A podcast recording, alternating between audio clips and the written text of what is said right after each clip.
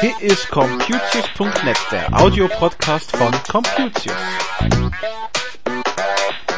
Folge 44. Es hat eine Ende, ich habe meine Handy aufgeladen. Und dann gab es neue Termine für die Sommerzeit. Aber unser wichtigstes Thema heute ist die Sicherheit von WLAN-Netze.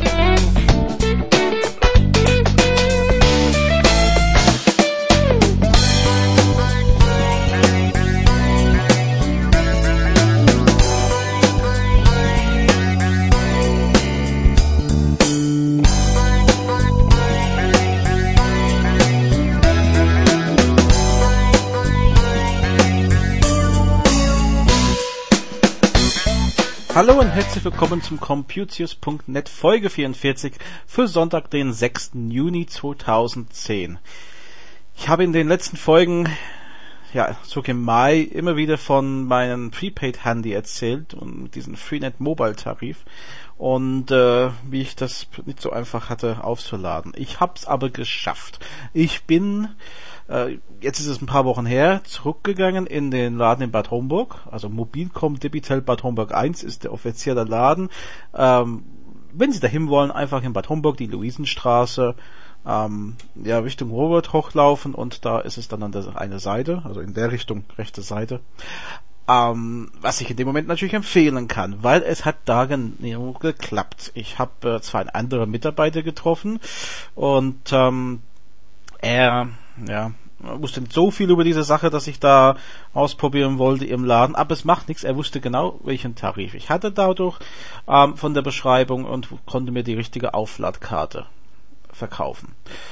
Und das war kein Problem. Ich habe 15 Euro im Bar bezahlt und bekam so einen Zettel mit der Aufladenummer, habe die Nummer angerufen, noch in dem Laden und ähm, habe die Aufladenummer eingegeben und sehe da, ich habe jetzt wieder Guthaben. Und die ist jetzt sechs Monate gültig ich kann in den nächsten halben Jahr also diese Projektguthaben wieder abtelefonieren plus den 15 und kommt dadurch günstiger raus als alle anderen Möglichkeiten letztendlich, die ich gefunden hatte. Ähm, vor allem zum relativ günstigen Tarif. Was nicht unbedingt heißt, dass ich jetzt Mobilcom empfehlen würde. Also ich bin da nicht so, dass ich unbedingt ein neues Handy holen würde. Das ist äh, meine persönliche Meinung. Ich habe den Freenet-Tarif, finde den gut. Dass der jetzt in Mobilcom Debitel aufgegangen ist, äh, sage ich mal ein bisschen Schicksal. Und äh, wenn man doch da einen Tarif schon hat, äh, finde ich den Laden ganz gut, um dahin zu gehen. So, und dann hatten wir in der Zeit, wo wir jetzt gerade keinen Podcast hatten, einen interessanten Update von Microsoft.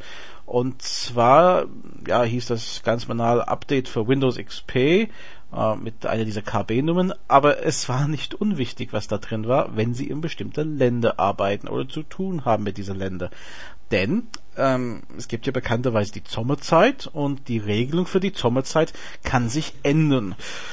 Das war in Deutschland zuletzt 1900 96, meine ich, ähm, dass Deutschland dann nicht mehr Ende September die Winterzeit ähm, wieder einführte, sondern erst Ende Oktober, um parallel mit viel von Europa, äh, insbesondere Großbritannien, gleich zu sein. Und damals, ich kann mich erinnern, im 96, wie wir im Windows 95 ähm, in der Registry Änderungen machen mussten, damit die automatische Sommerzeitwechsel äh, von alleine ging an die PCs. Und dafür gibt's jetzt diesen Update für Windows XP, weil in bestimmte Regionen auf der Welt, nämlich ähm, Bangladesch, Chile, Fiji, Marokko, Syrien und Paraguay, äh, ein Teil Russlands, ähm, gibt es neue Regeln dieses Jahr und das wird dann durch die Microsoft Update nämlich geändert, dass die PCs automatisch umstellen zum richtigen Termin am Winterzeit wieder. Äh, beziehungsweise Chile dann oh, und Paraguay vielleicht dann zum Sommerzeit im Südhalbkübel von der Erde. Ja, also ist es ein Update, wo ich sage, man muss das nicht unbedingt haben hier in, in Deutschland, äh, aber man weiß hier nie, wann man mit solchen Ländern vielleicht was zu tun hat und den Update braucht oder wenn Windows irgendwann meldet, der hat doch ein Update nicht bekommen. Deswegen äh, sieht für mich harmlos aus. Ich habe es installiert und es war nur ein bisschen merkwürdig, dass er nicht zum normalen Update-Plan kam. Das hätte man vielleicht mit einem Patch die einfach einbeziehen können, statt so diesen extra Sache zu machen. Und ich habe schon gesagt, Hauptthema der letzten Wochen eigentlich, ähm, fast seit dem letzten Podcast, ist die WLAN-Sicherheit. Äh, es gab eine Entscheidung, und zwar vom Bundesgerichtshof, über Sicherheit von WLAN-Netze, also Funknetze. Und das ist nicht unwichtig, weil in dem Fall ging es darum, dass jemand, soweit ich verstehe, im Urlaub war, hat das Netz laufen lassen. Über das Netzwerk sind dann Sachen passiert, die abgemahnt wurden, und zwar an den Anschlussinhaber. Der Anschlussinhaber hat gesagt, ich war nicht da, ich war im Urlaub. Daraufhin, ja, äh, ist das vom Gericht gelandet. Und der BGH hat dann gesagt, okay, kein Schadensersatz, er war es ja nicht in dem Sinne, aber trotzdem, es war sein WLAN und es war nicht ausreichend gesichert und deswegen 100 ähm, Euro äh, von den Abmahngebühren sollte bezahlt werden. Und deswegen habe ich auf Computius einen relativ langen Text geschrieben und da einiges erklärt zu diesem Thema. Wirklich von vornherein. Und das ist fast wie eine Checkliste, die man durcharbeiten kann. Jetzt, wenn Sie einen WLAN haben, überlegen Sie für einen Moment, ist der überhaupt abgesichert? Das ist die erste Sache. Ich meine, wenn er nicht verschlüsselt ist, brauchen wir nicht weiterreden. Er gehört abgesichert. Außer das ist ein öffentlicher Hotspot und da gibt es ganz besondere Möglichkeiten dann mit Firewalls und mit äh, Zugangscodes und sowas dann sowas anders abzusichern. Aber jetzt nehmen wir den Fall zu Hause, einen normalen Router. Wie ist der abgesichert? Mit WEP, mit WPA, mit WPA2? Es ist so, dass man jetzt nicht unbedingt die neueste Standard haben muss. Ähm, ich finde diese Ausdrucksweise sehr interessant. Es soll passend sein zu den Standard beim Installation des Routers. Jetzt kann man da viel argumentieren. Ich habe äh, Router installiert, die WPA2 können, fast alle das können heutzutage, aber nicht jedes Gerät kann das. Wenn ich denke an den Palm äh, TX, soweit ich mich erinnern kann, kann er nur WPA, also WPA 1, wenn man so sehen will. Und da bringt es nichts, wenn ich den Router mit WPA 2 absichere. Der kommt nicht rein. Also wäre die beste Sicherheit in diesem Fall WPA. Beziehungsweise es gibt eine nette Option bei einigen Routers WPA, WPA 2, damit sie halt entsprechend die beste nehmen. Das heißt WPA 2, da gibt es keine Zweifel, ist die beste Verschlüsselung. Aber nicht jeder kann das, deswegen in der Regel wird WPA genommen. Auch da sehr schön, ist an sich eine Sache, die relativ sicher ist, für die meisten Menschen zumindest, und es gibt halt diese WIP. WIP ist so eine Sache. WIP ist, wenn man weiß wie, knackbar, sagen die Experten. Das heißt, es ist nicht so schwierig, mit einem normalen Laptop heutzutage eine WEP-Verschlüsselung zu knacken. Jetzt gibt es aber durchaus ältere Router, die kein WPA können. Oder wenn der Router ausgetauscht wird, schön und gut, aber nicht alle ältere Laptops vielleicht können dem WPA. Und dann muss ich wohl übel WEP nehmen. Es hilft nichts. Es gab vor eine WEP-Verschlüsselung mit 256 Bit. Die ist sehr selten heutzutage. 128 Bit sollte es aber schon sein, um das ein bisschen zu erschweren. Ähm, ja, kann ich nur sagen, liebe WEP es gar nicht. Wenn WPA machbar ist, sollte man natürlich WPA machen. Und da hilft nur beraten lassen, vielleicht, ob die Hardware upgradefähig ist, ob man vielleicht irgendwie WPA dann doch machen kann. Dann gibt es diese SSID, also die Netzwerkkennung. Das wird sehr oft, ja, auf Standard gelassen. Es gibt Router, ich sag mal, von der Telekom auf diesem Speedport, da steht WLAN minus und dann so ein Zeichen. Kette. Äh, die fand ich persönlich nicht so schlimm, weil da konnte man nicht identifizieren, wer das war. Ob das dann so schlimm wäre, sagt aber der BGH was anderes, weil es natürlich den Standardcode und es ist denkbar, aus diesem Standard die Verschlüsselung dann irgendwie rauszubekommen, was der Verschlüsselungscode ist, weil der ja auch vielleicht Standard gelassen wurde. Und damit kommen wir zu dem Punkt, dass man nicht diese Standardsachen lassen sollte. Also den SSID, wenn er gesetzt ist, soll geändert werden, auch wenn er so kryptisch ist. Natürlich, es gibt D-Link Netgear, die einfach so heißen, die sollte man auf jeden Fall ändern. Und auch die Verschlüsselung, selbst wenn das eingestellt ist, sollte man heutzutage das ändern und nicht auf das lassen, was am Router eingestellt war. Ähm, was dann als nächstes kam, war der Router-Kennwort. Also viele Router haben ein einfaches Kennwort. Die haben entweder gar keine oder heißt Passwort oder 1234.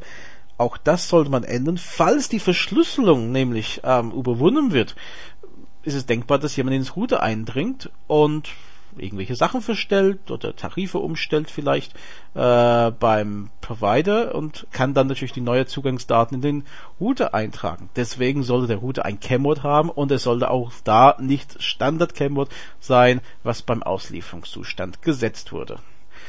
Ganz wichtig natürlich diese Kennworte geheim halten. Das heißt nicht einfach neben der Route kleben äh, oder auf ein Blatt unter dem Router legen, sondern dokumentieren Sie das, schließen Sie es weg lassen Sie nur Gäste in Ihrem Netzwerk, die Sie vertrauen. Die meisten Laptops werden, naja, die Verschlüsselungscodes speichern. Das heißt, Sie bekommen jemanden zum Besuch, geben mal das Code ein, dass die ins Internet können. Ja, dann geht das immer. Das ist zwar schön und gut und meistens kein Problem, aber wenn Sie jemanden nicht richtig kennen und vertrauen, würde ich da ganz vorsichtig sein. Weil nachher können die immer noch rein. Interessant sind einige Router wie der DIR 825 von D-Link, weil da kann ich sogar ein Gastnetzwerk eintragen. Das heißt, ich habe ein normales Funknetz und dann kann ich daneben ein Gastnetz aufbauen mit getrennte Schlüssel und den Gastnetz schalte ich einfach ein und aus. Wenn ich niemanden zu Besuch habe, schalte ich den halt wieder aus. Und überhaupt, wenn Sie im Urlaub fahren, schalten Sie den WLAN-Router aus. Ich weiß, wenn Sie mit Voice over IP telefonieren, ist das halt so eine Sache, weil da geht vielleicht dann der Anrufbeantworter dann nicht richtig. Dann schalten sie nur den WLAN ab. Aber wirklich, ich würde jetzt nicht im Urlaub gehen und, und WLAN einfach durch die Welt strahlen, weil ich weiß ja, es könnte jemand das natürlich nutzen, wenn sie alles knacken können. Es gibt noch ein paar Sachen, die man auch empfehlen bekommt und da bin ich halt, naja, äh, zwiespältige Meinung. Es gibt den MAC-Filter. Einige Leute machen diese MAC-Filter aktivieren und können nur bestimmte Netzwerkkarten dann durch den Router lassen oder Access Point. Ist eine nette Sache, aber es ist halt nicht so sicher, weil wenn ein Hacker den Netzwerkdaten mitliest und die MAC-Adressen sieht vom Laptop, kann er natürlich das einfach fälschen. Das ist an sich relativ einfach. Den MAC Adresse einfach auf der Karte auszutauschen und dann oder ein andere zu fälschen und mit ins Netzwerk zu gehen. Also so ganz richtigen Schutz ist das nicht. Das wird meistens bei Firmen benutzt, die verhindern wollen, dass einfach so in der Firma ein anderes Laptop ins WLAN genommen wird. Ähm, es gibt auch die Sache, viele sagen, man soll die SSID unsichtbar machen. Ich habe ab und zu Probleme mit solchen Netzwerken, dass ein Laptop dann mit nicht richtig weinen will. Und wer sowieso den WLAN scannt mit einer Profikarte, der sieht alle Netze sowieso und die Option, ob sichtbar oder nicht. Also von daher bringt das äh, meiner Meinung nach sehr wenig. Es macht nur mehr Arbeit letztendlich. Um, das, was ein bisschen mehr bringen kann, ist die DHCP abzuschalten. Das ist die automatische Zuweisung von den IP-Adressen. Das heißt, Sie könnten jeden Laptop, PC, eine feste IP-Adresse geben und die DHCP abschalten, weil kommt jemand dann ins Netz, wissen die nicht, welchen IP-Bereich unbedingt äh, gilt und können dann so, ich meine, vor allem wenn sie im Urlaub sind und keinen Datenverkehr schicken, dann kann man nicht unbedingt danach schauen, welche IP-Adresse benötigt wird, um an den Router zu kommen. Und das ist dann auch eine erhöhte Sicherheit, würde ich behaupten. Na gut, wir haben unsere Kunden alle angeschrieben die WLANs haben und äh, gesagt, wir sollten vielleicht mal drüber reden und einfach schauen, welche Einstellungen sind drin in den Router und für das Netzwerk sollten wir da was machen und ja, vielleicht sollten Sie das auch machen. Gehen Sie zum Berater Ihrer Vertrauen und lassen Sie Ihrem Netzwerk überprüfen. Nur eines vorab, also die Tipps sind gut gemeint. Ob das Ihnen wirklich letztendlich vor einer Abmahnung schützen kann, das kann ich Ihnen nicht sagen. Und vor allem garantierte Sicherheit gibt es natürlich nicht. Selbst mit den besten Verschlüsselungen kann jemand vielleicht mit genug Wissen bei Ihnen ins Netz eindringen. Also einfach da aufpassen und möglichst absichern. Das war's für diese Woche. Computers.net ist nächste Woche Sonntag wieder da mit einer neuen Folge und interessante Themen. Also, bis dann. Tschüss.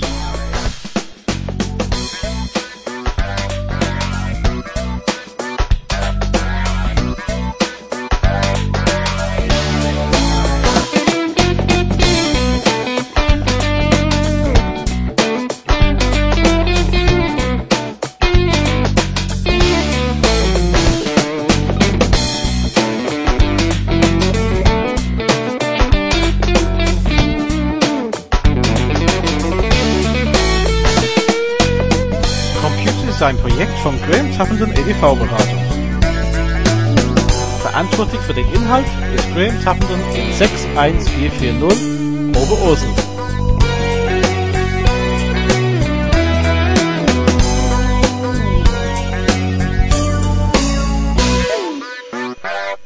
Die Musik ist von Frank Herrlinger.